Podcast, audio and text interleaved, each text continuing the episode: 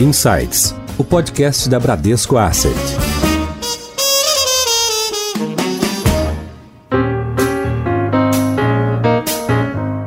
Olá, eu sou Adilson Ferrarese, superintendente de soluções de investimentos da Bram. Contextualizando o episódio de hoje, vemos um mundo que está, aos poucos, se adaptando a esse novo momento que vivemos. Juros em queda em todos os países. No Brasil, tivemos essa semana a menor taxa de juros da história, dívida pública elevada, guerra comercial entre Estados Unidos e China, eleições nos Estados Unidos, enfim. Tudo isso são ingredientes que criam uma nova condição econômica, social e, junto com elas, trazem desafios enormes e oportunidades para nós investidores. E com uma longa trajetória no mercado financeiro, convidamos para esse bate-papo super especial do Insights o fundador da SPX Capital e parceiro de longa data, Rogério Xavier. Fala, Rogério, tudo bem? Seja muito bem-vindo. Boa tarde, Adilson. Boa tarde, Renato. Boa tarde a todos os ouvintes. É um prazer, uma honra estar com vocês aqui e vai ser um bate-papo bastante interessante. Obrigado pelo convite. Comigo aqui também na mesa está o nosso diretor executivo, Renato Isman. Tudo bem, Renato? Tudo bom, Adilson? Tudo bem, Rogério? É um prazer estar com vocês dois aí. Vai ser uma conversa aí super bacana. Para começar esse nosso bate-papo, e a gente pode deixar investimentos para falar um pouquinho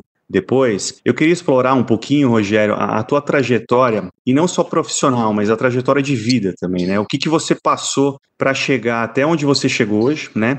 E o que de fato te inspirou a fundar a SPX lá em 2010? A minha experiência de vida, sim, ela é uma experiência basicamente bastante é, limitada, né? Eu sou filho de imigrantes portugueses que vieram, saíram de Portugal para tentar a vida no Brasil, como milhares de imigrantes tentam, e que sempre eu tenho mais dois irmãos, né? A gente sempre teve uma vida muito apertada, né? A primeira vez que eu saí para o exterior do Brasil foi quando eu tinha 23 anos tudo lá em casa sempre foi muito apertado, então sempre foi uma trajetória que a gente precisava estar sempre no limite assim de recursos, né? Então nunca tive oportunidade de fazer muitos cursos, não, não tive oportunidade de morar fora para estudar e precisei trabalhar muito cedo, ou seja, é, a, a minha diversão sempre foi muito calcada na parte dos esportes, né? Porque era barato fazer esporte, né? É, no final, você precisa de uma bola de amigos para se divertir. E na parte cultural, eu gostava muito de música. Né? Passei na universidade e, e, e comecei no mercado financeiro, comecei no Banco Garantia. Fiquei lá quatro anos, até o momento que o banco resolveu mudar a sua estrutura é, para São Paulo. Eu não fui junto com eles. Depois eu tive uma passagem rápida por um banco internacional, Chemical Bank, que tinha uma associação aqui no Brasil com o Noroeste. Fiquei muito pouco tempo e fui trabalhar no Banco da Bahia, que veio a se tornar o Banco BBM. No Banco BBM foi basicamente a minha trajetória profissional, fiquei 21 anos lá. Eu comecei como operador de open market, né, que é operador de renda fixa, e terminei como o responsável pelo comitê executivo do banco, além de acumular funções na tesouraria e na parte de administração de recursos quando eu. Na crise de 2008, é, eu acho que é um que quando tem realmente assim uma, uma mudança de paradigma na minha vida, que foi o, o, ponto onde eu achei que banco pequeno não teria mais chance no mundo. Para mim ficou muito claro em 2008 que, que só existiria os too big to fails e propus à família Mariane a gente vender o banco e ficar só com o negócio de gestão de recursos. A gente procurou algumas alternativas, pensamos em fazer a IPO, inclusive o Renato né, participou desse processo na época. Lembro bem, lembro bem. É, mas a crise foi mais forte, a gente achou que não era, não era o, o melhor momento para ir ao mercado. Naquela época recuamos, né, inclusive com o apoio do próprio Bradesco de não ir em frente, que não fazia sentido nenhum. Então, a gente muda um pouco a estrutura da tesouraria do banco para uma estrutura de fundos, né, que era você otimizava melhor o capital do acionista de diversas maneiras. E eu passo pela minha primeira experiência na parte de gestão de fundos. Antigamente eu fazia a gestão da tesouraria proprietária e passo a fazer a gestão de fundos, não só para tesouraria proprietária, mas também para recursos de terceiros por um acaso, né, é, a gente vai super bem na crise de 2008, né, a gente cria um fundo chamado Fundo Bahia, que tem uma rentabilidade espetacular num momento muito difícil do mundo e dá uma visibilidade grande para a gente do que a gente fazia na tesouraria é, na gestão de recursos. E, e, quando a gente sai do BBM em 2010, né, praticamente fica bastante fácil uma continuidade dos negócios que a gente tinha já a partir dos fundos do banco em fundos da SPX, né, porque basicamente há uma migração dos recursos que estavam no banco para nós. Porque, no final, eu, eu entendo que gestão de recursos é muito calcada em pessoas, né? na qualidade das pessoas, no time, no conhecimento que você tem do, do, do gestor que você faz a alocação. Então, a, a grande parte das pessoas migraram do banco para nós e isso nos ajudou muito a dar largada inicial. Que legal, Rogério. E você sabe que, a, além de né, ter criado aí a SPX, né, a maior gestora independente do Brasil, ainda criou uma escola ali que também tem outras pessoas ali do, que são ex-BBM que criaram ali também suas atas que também ficaram bem grandes, né? Então você conseguiu também criar uma cultura aí que extrapolou até para além do SPX. Eu queria te perguntar um negócio. Eu lembro que uma vez eu fui lá né, te visitar, uma vez no, no escritório de vocês do Rio, e eu vi lá, era curioso que. Eu não lembro se tinha acabado de acontecer, mas eu lembro que vocês estavam com, com um telão ali que mostrava o escritório de Londres,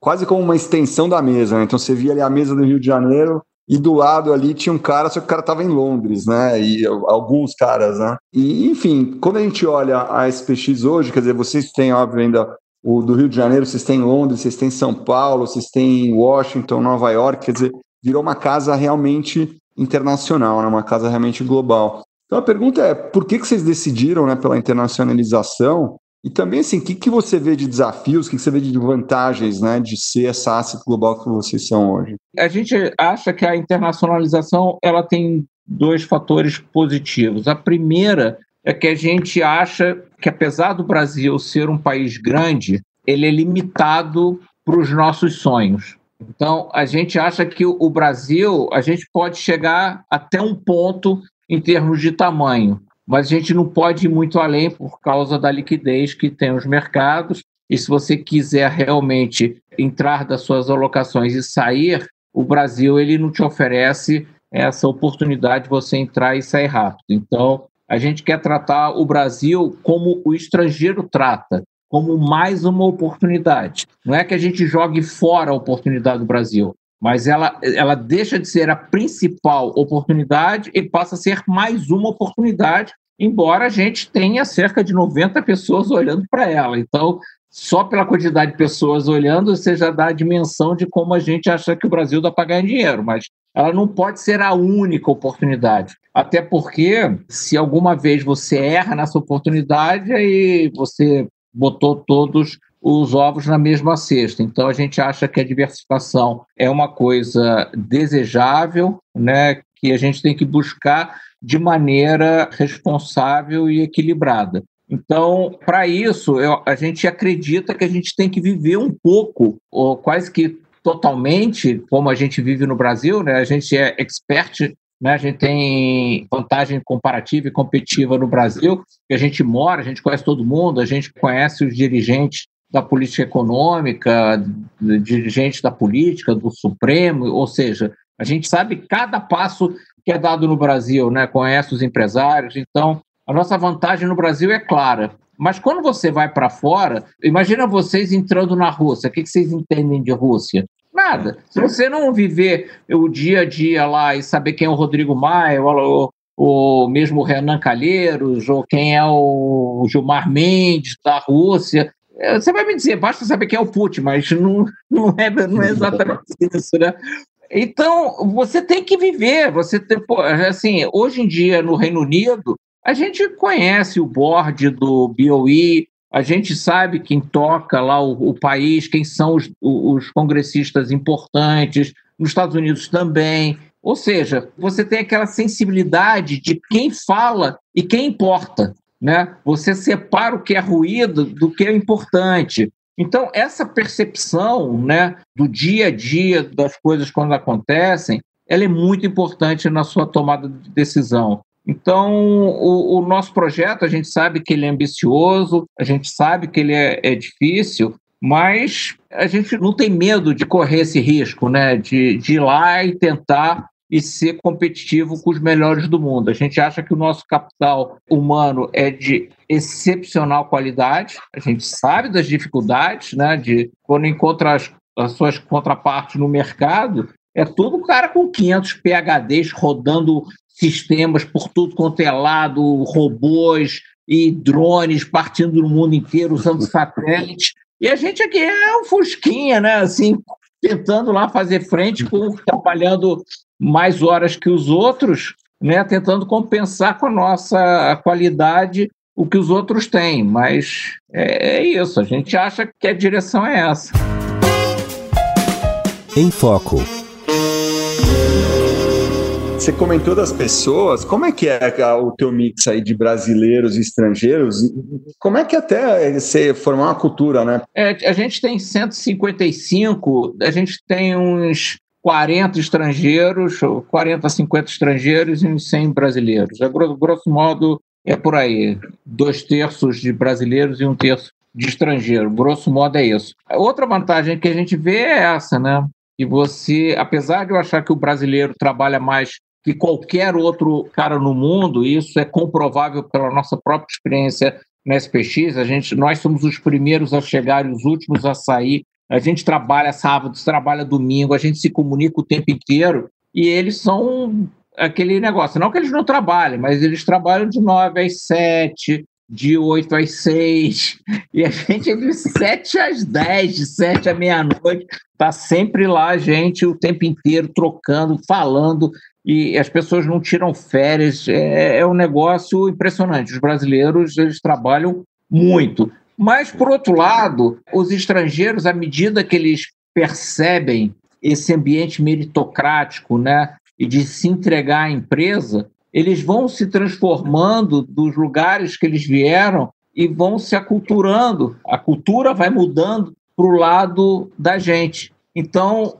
você vê é, claramente essa transformação. Nesse tema de internacionalização, é, a gente tem visto né, um avanço importante também aí por parte do banco. Né? A gente teve aí, no final do ano passado, a aquisição do BAC na Flórida. Eu queria que você contasse um pouquinho, compartilhasse né, quais são os, os desafios e oportunidades que a gente tem aí, principalmente olhando esses novos tempos que a gente está vivendo. Não, perfeito. Eu vou falar aqui um pouquinho. Você sabe que é o seguinte, a gente tem hoje também, a gente tem escritórios em né, Nova York, Londres, Hong Kong, uh, temos na Argentina, no México, temos já um escritório em, em Miami também, apesar de a gente ter feito essa aquisição, que eu já falo um pouco é. mais.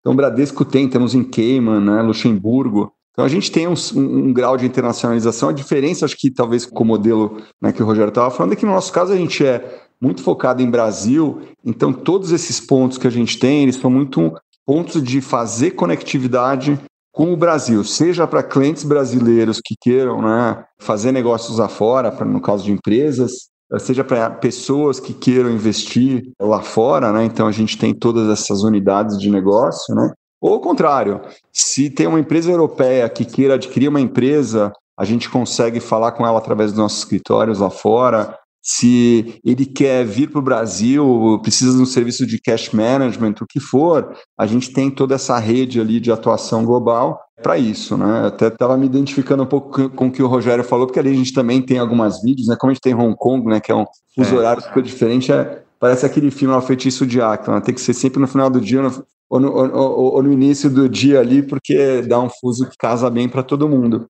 E no caso do BAC, né, do, do, que é o Back Florida, né, que é o banco que a gente anunciou a aquisição lá na Flórida, a ideia, é, e, só para explicar que a gente está agora aguardando a aprovação dos reguladores, né, a gente não sabe quanto tempo dura, mas a gente acredita que é para breve, mas ali é, tem alguns racionais, mas um dos principais pontos é a gente oferecer, a melhorar a nossa oferta internacional justamente para investidores. Né? Então a gente tem uma série de clientes, seja no private, seja no prime, né, que são os nossos dois segmentos de alta renda, que a gente acredita que, enfim, é, com taxa de juros baixa, as, as, pessoas vão ter que buscar mais diversificação, vão ter mais recursos lá fora, então seja no banking, né, pra, com cartão de crédito, seja nos investimentos, seja eventualmente alguém lá nos Estados Unidos que queira financiar um imóvel, a gente vai ter uma oferta aí muito mais interessante aí depois da aquisição do BAC. Em alta. vamos entrar um pouquinho aqui no, no, no, mundo dos investimentos. Aí tem um tema extremamente sério, né, que vem ganhando aí as redes sociais ultimamente, mas de fato ele já é visto e por muita gente, por muitas empresas no seu cotidiano aí, que é o ESG, né, e é esse investimento sustentável. Né? E aí, Rogério, eu queria saber um pouquinho de você, como que a SPX ela vê esse movimento né, cada vez mais evidente, né, e ganhando consciência no mundo de investimentos, né, essa sigla, né, que de fato é ambiente, social e governança, né, como que vocês estão avaliando isso do ponto de vista prospectivo? Na realidade, a gente já pratica ESG há muito tempo, né? Não é um selo que para nós é, signifique uma mudança de comportamento, porque isso já faz parte do nosso DNA, né? Então a gente não faz nem marketing, né? Vamos dizer assim, em cima disso, porque já é, a gente acha que é uma obrigação você ter tanto na parte de, do meio ambiente quanto da parte social e de governança, esses três tópicos como práticas do seu dia a dia. Então, a gente nem se sente à vontade de cobrar das pessoas o que a gente faz, porque a gente já acha que as pessoas já deveriam já estar nesse nível, né? Assim, Exatamente. É, por exemplo, a gente optou de sair do Brasil, por mais que a CVM seja uma autoridade espetacular, a gente hoje está sobre guarda-chuva tanto da SEC dos Estados Unidos quanto do, do FCA é, britânico. Ou seja, só por isso eh, já mostra o nível de governança que a gente tem, porque se a gente andar fora da linha nos Estados Unidos e no Reino Unido, a gente está fora. E tem uma coisa que as pessoas têm que saber, que é importante. Nesses países, se você faz alguma errada, você é banido do mercado para sempre. Para sempre. Ou seja, não teste o, o regulador. Porque a barra mais alta, né? É, porque o sarrafo lá é, é bem baixo para você ser punido para sempre. Então, desse lado de governança, de prestar informação aos investidores, né, a gente está sempre no nível máximo é, de transparência, sem prejudicar, obviamente, com as nossas próprias informações que a gente presta, o próprio fundo que possam usar essas informações que a gente presta contra nós e contra nossos investidores. Né? A gente não, obviamente, não faz nenhuma discriminação social e na parte ambiental a gente faz a nossa parte. Ou seja, eu sei que é, não é exatamente disso que a gente está falando, mas eu acho que, do ponto de vista das empresas,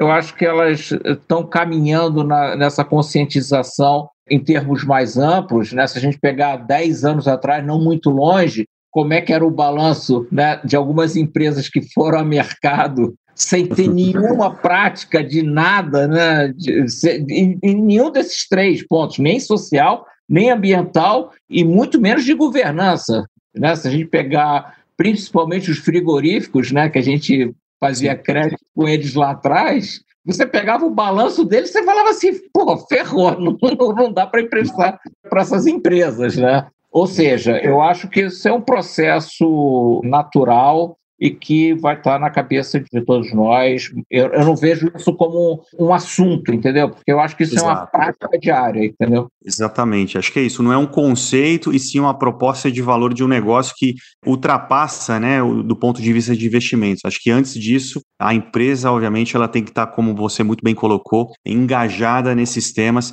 justamente para que tenha como objetivo aí as suas ações. Renato, pegando o gancho aqui do ISD, né, e o Bradesco, a gente já sabe que atua de fato né, há bastante tempo também nessa pauta e de investimento sustentável. Eu queria ouvir um pouquinho de você, né, um pouco dessas iniciativas e olhando para frente, né, quais que são os benefícios, né, do ponto de vista de proposta de valor da empresa no longo prazo? Assim, é muito em linha com o que o Rogério falou, né, quer dizer, o Bradesco também já vem fazendo, né, vem atuando, nem se chamava ISD, né, Uh, talvez o termo era sustentabilidade, é. enfim, mas a gente já vem atuando isso aqui desde sempre, né? Desde, enfim, fazer parte de uma série de protocolos, até assim, a, a preocupação com funcionários mesmo, como o próprio Rogério falou.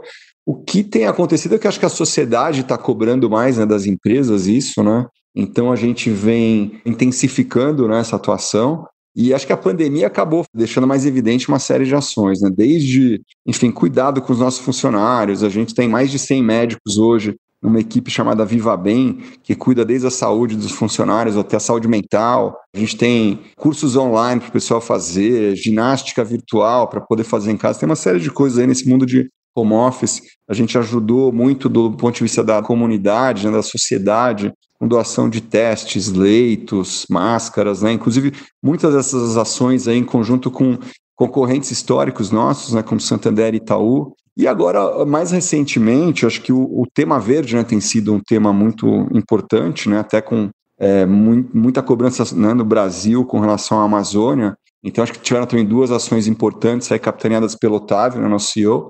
É, uma delas foi a entrega daquela carta né, em conjunto com o CEO do Itaú e do Santander, onde a gente, enfim, faz algumas cobranças, mas também assume uma série de compromissos né, para ajudar na questão da sustentabilidade ali na floresta amazônica, né? Que acho que é algo super importante que está sendo exigido por toda a sociedade brasileira e mundial. E um outro compromisso que o Otávio anunciou em fevereiro, né, esse antes da pandemia, que o Bradesco vai ter pegada zero de carbono esse ano. Né? E no caso da Abram, como a Dilson sabe, quer dizer, a gente já fazia desde 2007 a gente tem um rating para todas as empresas que a gente investe, né? são 260 aproximadamente empresas do nosso portfólio, né? entre renda fixa e renda variável, e desde 2007 a gente tem um rating que a gente faz para cada uma delas. Só que a gente não divulgava, né? Então, a partir desse ano, a gente vai fazer uma comunicação para cada uma das empresas, no sentido muito de dar um feedback mesmo, né? Para que elas saibam onde elas estão bem, onde elas estão mal, e a gente acredita que com isso a gente consegue também contribuir, né? não só penalizando quem está indo mal por não alocar ou para alocar menos e beneficiando quem está indo bem, mas também, de fato, ajudando elas a melhorarem, porque elas vão entender, a gente tem esse, esse rating nosso, é, é super compreensivo aí nas três letrinhas, né, no, no E, no S e no G, e acho que a gente vai conseguir contribuir bastante aí para o mercado corporativo no Brasil. Seu guia. Vamos entrar um pouquinho aqui na pauta de mercado financeiro, né? A gente falou da internacionalização, sustentabilidade. E aí, Rogério, acho que tem um. Eu, eu sempre escuto seus calls aí, gosto bastante, principalmente quando você coloca aí sobre a perspectiva de valuation dos ativos, né? Quando você fala que não existe otimista e nem pessimista, né? Existe preço. Né? Então, assim, de forma bem objetiva, né? Nesse contexto que a gente vive hoje, né? Como que você vê os preços ativos, né? Já temos aí uma inflação de preços de ativos, né, dando um contexto geral desse momento? Depende dos mercados e do, dos ativos que a gente está falando. Né? É, claramente, os bancos centrais estão distorcendo muito o, o valor de alguns ativos. Obviamente, as pessoas precisam alocar seu capital e acabam pressionando o valor de outros, de alguns ativos que me parecem com preços esticados, mas isso não quer dizer que eles não possam ficar ainda mais altos, não digo nem caros, né? mas como o, né, o framework, né, a, a política dos bancos centrais agora é de deixar a inflação acelerar para só então reagir, parece que esse cenário de política monetária frouxa ele veio para ficar pelos próximos dois, três anos. Então, como o nosso horizonte de investimento é um ano, dois anos, eu acho que dentro do nosso horizonte de investimentos, você tem que trabalhar com essa perspectiva de política monetária frouxa né, e de fiscal frouxo pelos próximos dois anos. Então, se eu estou vendo hoje o mercado né, exagerando nos preços, pode ser que eu continue vendo esse cenário à frente. Por outro lado, as economias emergentes elas foram pegas nessa crise numa situação mais frágil do que elas gostariam, né? Então tem países como a África do Sul, a Turquia, o Brasil, a Argentina, a Índia, tem alguns países emergentes e de certa maneira bem grandes, eles têm uma situação ou cambial ou fiscal bastante vulnerável. E eles são fontes de instabilidade, por mais que existam países desenvolvidos que estejam numa situação dramática, como é o caso da Itália, a Itália tem irmão rico, né, o primo rico. No final, ele está lá ligado num clube com países como Alemanha, França, Holanda, que ajudam. Né? O, esses países da América Latina, eles são meio, né, e mesmo no caso da Índia, que estão meio sozinhos, estão, vão depender de, de muita coisa. Então, quando eu digo, né, até usei o termo, né, em dia de sol, compre guarda-chuva, né, que você Sim, compra... Depois, depois eu vou perguntar isso para você, mais detalhes. Compra por um preço barato, né, opções, né, é, que quando acontece o evento, né, é, ficam muito caras. Eu vejo países totalmente insustentáveis, totalmente, com trajetórias eu acho que vão dar muito errado. Então, é, eu tenho escutado de outros analistas que a gente está perto de uma crise de, dos mercados emergentes e eu, eu acho que a probabilidade de, disso acontecer não é baixa. Eu acho que o que sustenta esse algum tempo que a gente tem de fôlego para os países que têm essa dificuldade de corrigirem a sua trajetória é o fato do, de você ter uns dois, três anos aí do lado dos países envolvidos que vão te dar esse tempo. Agora, a situação e a trajetória de alguns países emergentes ela é bem preocupante. Eu acho que o primeiro caso que a gente vai ver aí nos próximos meses aí é a Turquia. A Turquia ela está à beira de um colapso cambial, à beira. E eu acho que do lado fiscal, Brasil, Índia, África do Sul, também com situações bastante preocupantes. Dá para corrigir? Dá, mas temos que trabalhar e, e, e, o noticiário que eu acompanho não só do Brasil, mas como da África do Sul e da Índia são preocupantes. Assim, não, não, não me parece que a gente esteja numa linha que a gente, né, da sociedade, do sistema político, que a gente vai encaminhar uma situação é, que a gente vai corrigir essa trajetória de endividamento que os países emergentes é, se meteram para dar apoio ao coronavírus. Ô, Rogério, depois eu quero fazer uma também de mercados desenvolvidos aqui, né? Tá aqui. Mas pegando esse teu gancho aqui de Brasil, né? Eu sei que vocês são globais, mas óbvio, o Brasil é um tema super relevante para os nossos ouvintes e até para a SPX. Como é que, especialmente sabendo que vocês estão bem leves aí em bolsa brasileira, quer dizer, como é que você está vendo? Você já falou um pouco aí dessa questão de né, mudanças, né, ou reformas aí talvez que, que o Brasil tenha que fazer, mas como é que você está vendo o Brasil aí de uma maneira um pouco mais, né, profunda aí do que você já comentou? O lado privado brasileiro é, com uma pujança impressionante. Né? A vontade do setor privado de fazer ela é grande, mas eu ainda vejo o Brasil com seus mesmos defeitos de sempre, né? de uma classe política muito fragmentada, com interesses difusos, uma dificuldade imensa né, de você avançar em questões estruturais que possam melhorar o ambiente de negócios do país e entrando num ciclo eleitoral né, que sempre tende a falar mais alto do que o interesse da população. Então, eu ainda acho que falta uma melhoria na maturidade da nossa sociedade. Eu acho que a sociedade, de novo, acho que o setor privado ele tem dado a sua contribuição, ele quer fazer. Você viu nessa pandemia a mobilização que o setor privado é, se engajou para ajudar as pessoas, o Bradesco, outros bancos, os fundos, a, a mobilização, a sociedade privada é uma sociedade boa, trabalhadora, que quer fazer, entendeu? Mas há, sim, uma coisa maior, né, que está no meio, no coração do Brasil, que impede, né, que não ajuda a gente a andar, a andar para frente. Então, parece que precisa de uma transformação. Não, é verdade. Acho que tem várias várias reformas aí que a gente precisa fazer, né? A gente, né, no mercado financeiro costuma focar muito nas reformas, né, na tributária, da previdência que já foi, mas tem algumas aí talvez mais profundas que a gente tem que encarar. Você tá, você tá certo e você tem sido uma pessoa que tem falado bastante. Acho que no, no Brasil a gente tem uma tendência né, de empresários, executivos falarem pouco. Você é um cara que fala bastante, isso é super, para mim, é fundamental. Pontos de atenção. Eu queria te perguntar, porque assim, né, a gente falou um pouco de mercados emergentes, de Brasil, eu queria te perguntar um pouco do mercado americano, que tem implicações né, para o mundo inteiro, e a gente está na beira aí de uma eleição americana, né? Então, assim, e é uma eleição quase binária, né? A gente até já discutiu isso aqui num outro episódio, mas a verdade é o seguinte, quer dizer, você tem ali alguns temas que são importantes que o mercado olha com atenção, né? Tipo é, impostos né, para empresas, principalmente, tipo a questão da, da guerra Estados Unidos com China, né?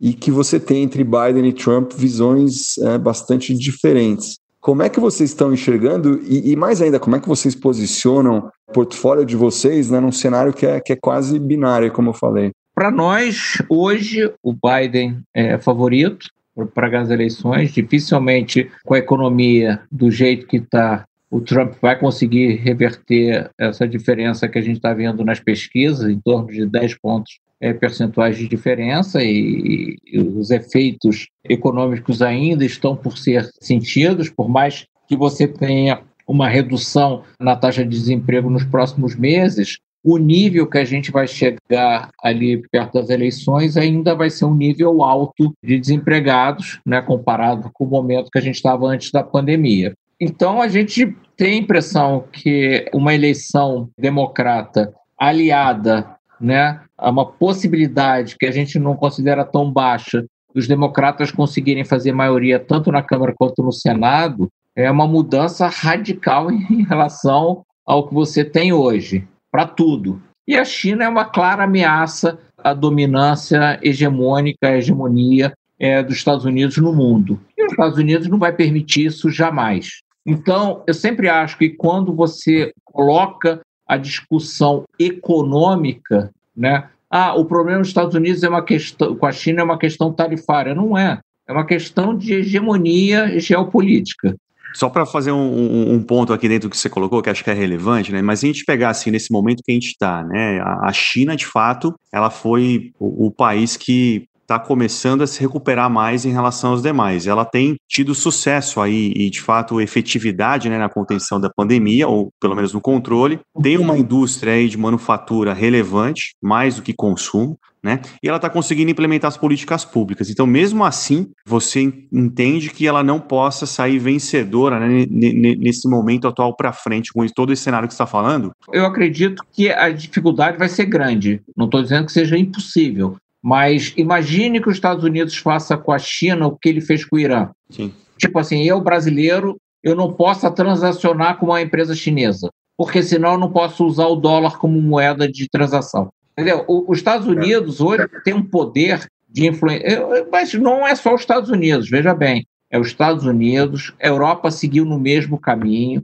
a Inglaterra, a Austrália, não é só os Estados Unidos que estão tendo essas medidas. Eu acho que o que eles vão tentar fazer é tentar levar esse nível de crescimento da China para um patamar bem baixo, que gere um desemprego, que gere um problema social dentro da China. Mas, para mim, é fato que o Ocidente está incomodado com o tamanho que a China chegou. Só uma pergunta até talvez mais específica, mas como é que vocês veem o dólar né, nesse cenário? É interessante, né? Porque as pessoas sempre me perguntam sobre o dólar, né? E o mercado de moedas, ele sempre é um mercado de alguém contra outro, né? Então, o dólar contra quem? Né?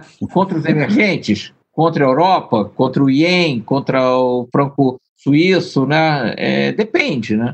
Porque quando você olha as economias emergentes, eu acho que o dólar vai ficar forte. Quando eu acho contra é, outras economias desenvolvidas, talvez não. Você acha que o real se desvaloriza, então, ainda mais do patamar ah, que está? Eu, particularmente, acho com certeza. Eu acho que, apesar de eu entender o Banco Central, para mim, o Banco Central está cometendo um erro que vai custar caro, muito caro. Eu acho que eu não iria, eu não teria ido nesse nível de juros. Eu, eu, eu teria feito parecido com o que o México está fazendo. Né? Apesar do México ter uma inflação bem mais alta que o Brasil, eu acho que eu iria bem mais gradual no nível dos juros, porque eu, eu, não acho que esse nível de juros vai fazer tanta diferença se ele é 4 ou é 2, entendeu?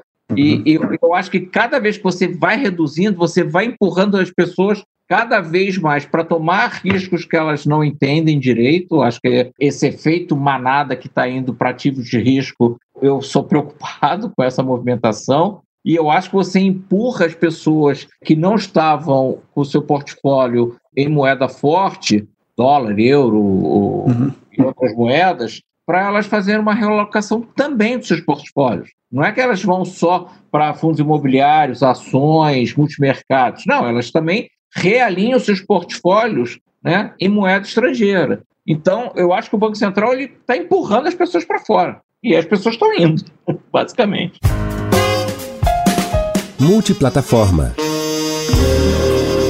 Rogério, deixa eu pegar uma pergunta aqui, que acho que é um pouco do ponto que você comentou e citou sobre a última carta que você escreveu, né, em que você cita aí que seu pai recomendava quando você era pequeno que sempre era importante comprar um guarda-chuva em dia de sol. Né? Então, acho que isso, traduzindo para o mercado financeiro, é ter, de fato, proteção quando ela está barata, né? não quando já aconteceu alguma coisa. Então, acho que do ponto de vista de investimento, que tipo de guarda-chuva, que tipo de proteção você está alocando hoje, você está avaliando, e mesmo com essas proteções, que tipo de alocação né, você está é, colocando aí o capital? Bom, eu acho que uma vez que a gente está afastando a possibilidade de uma depressão global, e eu acho que isso está evidente no, no, nos preços atuais. O, as, os, os, metais preciosos eles são sempre uma opção, uma vez que você está com a posição fiscal dos países em deterioração e junto com o nível de juro muito baixo, né? A gente sabe que historicamente os preciosos eles andam muito com os juros reais dos países envolvidos e a tendência é que o juro real fique cada vez mais negativo, né? Porque pô, os bancos centrais eles cada vez mais achatam a curva eh, de juros, né? Com esse programa de quantitative easing, né? De, de, de afrouxamento monetário. Então, assim, as pessoas acabam, assim, não tem custo de carregar os preciosos, as pessoas estão buscando proteção neles. Eu acho que essa tendência vai continuar. A gente tem uma posição não grande, mas razoável dentro do fundo. Outras que a gente tem feito essas inclinações justamente que eu acho que no curto prazo não tem vantagem nenhuma, mas é aquela história, né? O dia hoje está lindo, está um sol maravilhoso, mas se amanhã chover, né? Principalmente é, em Londres, né? Exatamente a gente acha que o, o nível de inclinação está muito baixo dos títulos longos de curto prazo. Né? A curva está totalmente achatada, a gente entende, acha que faz sentido, mas o nível é muito baixo. Então, se por um acaso a gente vê por algum motivo que a gente não enxerga qual é, mas vai saber lá o que, que vai acontecer no futuro, e a gente vem a ter inflação, pode ser que esse nível de juros esteja extremamente de graça. Né? Então a gente também tem feito isso. Outra questão é, é em relação às moedas, que a gente acha que tem alguns países emergentes que não vão conseguir se sustentar. E eu acho que vão colapsar porque esse diferencial de juros entre o, o, o que é a grande novidade dessa crise, né? Sim, normalmente nas crises os desenvolvidos fecham juros, mas os emergentes abrem loucamente, né? e dessa vez todos os emergentes também foram para os seus níveis mais baixos. Por outro lado, foram para os níveis mais baixos e estão com pressão enorme nas suas moedas, que é razoável de se esperar. Então, tem alguns países que estão sem base na política fiscal e sem juros para dar uma ajudadinha. Então, a gente acha que esses países têm uma chance muito grande de ficarem pelo caminho. A gente sabe que essas crises elas são raras, mas elas acontecem. E eu acho que o mercado ele tem que é isso. O dia hoje está maravilhoso, está um sol lindo, mas para vir um vento forte, trazer nuvem e, e, e cair uma tempestade, não custa. Então, nesse ambiente que os bancos centrais protegem, que dão liquidez, todo mundo fica relaxado e não presta atenção nos riscos. Mas na hora que eles acontecem, você pega todo mundo de calça curta, como foi a própria pandemia, né? Ô, Rogério, você sabe, eh, antes de fazer a pergunta, você sabe que você falou do teu pai na história do guarda-chuva. Meu pai, ele tinha um negócio de guarda-chuva, então para ele vender tem que ser todo dia. Não, mas era isso. No, no, dia de sol ele vendia por 5, mas quando chovia ele vendia por 20. É verdade, você tem razão. E, então, inclusive, naquela época ainda tinha um negócio que é, tinha guarda-chuvas e sombrinhas, né? Então você vendia no dia de sol até para fazer sombra. Hoje, hoje, nem se fala mais esse termo. Mas eu achava super estranha essa conversa. Eu falava, não entendia para que, que ele me manda comprar um guarda-chuva como asfalto. Aí um dia eu perguntei. Eu, imagina, imagina aparecer no Leblon, no Jobi, de guarda-chuva no dia de sol. Ia ser engraçado. Rogério, deixa, deixa eu aproveitar agora te perguntar uma outra coisa. Quer dizer, a gente tem aqui dos nossos ouvintes aí gente de todos os níveis, mas deve ter muita gente assim, né, que sonha em também, né, algum dia ser um profissional aí de gestão de ativos, né, de asset management. Né? Como, que, que você falaria para alguém que está começando agora, né? O que, que é a tua dica aí que você deixaria aí para como fazer, o que fazer aí na, nessa vida aí. É engraçado que eu não sei. Eu, eu não sei se o conselho que eu deixo hoje foi o mesmo conselho que eu daria quando eu comecei a trabalhar, entendeu? Porque as pessoas hoje, elas são muito ansiosas, né? Elas querem tudo para ontem. Não sei se pela própria velocidade da informação, do acesso às coisas, as pessoas ficaram ansiosas, elas querem tudo para ontem, né? E a gente era muito mais, sabe, casca grossa, a gente tinha que lutar todo dia, né? A gente tinha uma expressão na nossa época, não é do tempo do Adilson, o Renato falou que botar no nível, que era, era, a história que a gente tinha que matar um leão todo dia para ir em frente. Não sei se você lembra dessa expressão. Sim. Pô, e o, o jovem de hoje não quer matar leão nenhum, entendeu? Então, aquela história de grandes trajetórias, de você começar por baixo e ralar, de ser office boy, de passar pela tesouraria, controle, né? Aí, pô, você lutar muito para chegar na mesa, aí você, pô, sabe fazer um monte de curso, se preparar, conhecer toda a estrutura, ler contrato. Você acha que alguém lê um contrato de DI hoje no mercado? Você acha que alguém lê um contrato de dólar? As pessoas realmente pegam lá o contrato da BMF e sabem o que, que elas estão operando? Se não tiver em podcast, não vai. Se não tiver em podcast, não lê. Não lê, a gente era obrigado a ler. Vocês lembram das súmulas da Andima? Que a gente ficava lendo aquilo o tempo inteiro para saber qual, qual, o que, que tinha no mercado, as atualizações, é, resolução de Banco Central, carta circular. Eu acho que isso fez a gente mais forte, entendeu? No sentido de aguentar muita coisa, porque o, o jovem ele tem que entender que a vida você vai ter que engolir sapo, não tem jeito. Você não vai conseguir ganhar todas as batalhas, sabe? Você precisa ganhar a guerra, mas você vai perder uma batalha, entendeu? E você tem que seguir em frente e perseverar. Porque se você me perguntasse, cara, o que é mais importante na sua carreira? Se juntar gente boa. Tá? Você ter um bom mentor que te empurre para frente, que passe conhecimento. É a tal da história do pajé na tribo, né? Você precisa ter um pajé para te, te dar uma experiência que você não pega em livro. Te dá o norte. Entendeu? O cara te conta coisas que não tem em livro. Eu vivi coisas que não, eu nunca li em livro. Entendeu? Assim, pro bem e pro mal. Sabe? Reação das pessoas, né? Numa crise, como é que as pessoas reagem, o que, que elas fazem. Né? Quando você tem labaredas de fogo nas tuas costas, das três horas da manhã, o mercado contra você, como é que você reage? Entendeu? Então, o, o mais importante de tudo, para o cara que está começando, não que a universidade não seja uma coisa importante, mas escolher um lugar bom, com pessoas boas e que você possa aprender muito e que tenha paciência. Paciência é o nome do jogo, porque não adianta nada você querer começar hoje e amanhã você ser o CEO. Você não está preparado, você não aprendeu nada. Então, tudo na vida tem o seu tempo. Então, tenham paciência. Rogério, para fechar aqui esse bate-papo, que acho que a gente poderia ficar aqui mais três horas, eu queria entrar um pouquinho no detalhe desse momento que a gente está vivendo. Né? Acho que de fato, todo mundo, dentro da sua realidade, da sua rotina, está tentando, obviamente, se adaptar. E aí, até compartilhando uma experiência minha, ontem eu tive meu primeiro jantar num restaurante e, e é difícil, né? Você entender essa nova realidade, né? Você está dentro de uma bolha sem máscara, todo mundo junto ali e fora todo mundo circulando de máscara. Então, acho que é um novo desafio que a gente tem que se adaptar, até obviamente que tem uma resolução estrutural. Eu acho que nesse contexto, que eu queria te perguntar é a tua experiência, né, do Rogério pai de família, do Rogério, obviamente, dentro dessa situação do negócio. Como que você está passando esse momento, né? Onde você estava né, no início da pandemia? O que, que você tem feito, obviamente, além do negócio aí da SPX? Bom, basicamente, é, a gente teve um caso de coronavírus logo em fevereiro, o que nos obrigou a fechar o escritório de Londres logo no, no começo da pandemia. Londres estava com a política super frouxa em relação ao resto da Europa, né? A Itália já dava sinais que o que aconteceu na China e na Coreia ia acontecer na Itália. Em Londres estava tudo normal, vida que segue. Então, e a gente tinha tido um caso dentro da SPX. A coisa mais rápida que a gente fez foi comunicar o nosso prédio, que a gente teve um caso,